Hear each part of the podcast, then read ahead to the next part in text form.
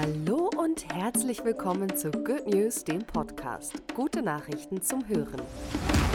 Mein Name ist Bianca und das sind unsere sechs guten Nachrichten aus 2022 zum Thema Feminismus. Gleiches Recht auf Elternzeit in Finnland. Finnland hat das gleiche Recht auf Elternzeit für alle eingeführt. Bei zwei Elternteilen stehen beiden nun jeweils 160 Tage Elternzeit zu. Die neue Regelung soll die Vereinbarkeit von Beruf und Familie erleichtern und für eine ausgewogenere Aufteilung bei der Betreuung sorgen. Schulbücher bilden erstmals Klitoris richtig ab. In vielen Lehrbüchern wird die Klitoris nicht vollständig oder falsch dargestellt. Die deutschen Verlage Cornelsen, Westermann und Klett wollen das ändern und bilden den weiblichen Genitalbereich in ihren Schulbüchern erstmals anatomisch korrekt ab. Für mehr Gleichberechtigung im Sexualkundeunterricht.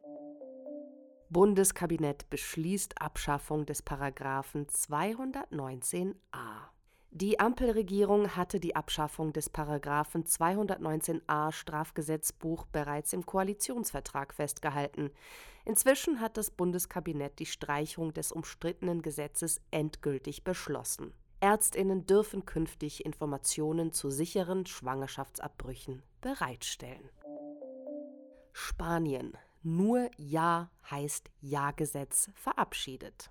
Im Mai 2022 hatten wir es angekündigt, inzwischen hat das spanische Parlament das Gesetzespaket verabschiedet. In Spanien gilt nun das Nur Ja heißt Ja Gesetz. Sexuelle Übergriffe werden fortan als Vergewaltigung betrachtet, auch wenn sich das Opfer aus Angst nicht wehrt. Erster weiblicher Crash-Test-Dummy.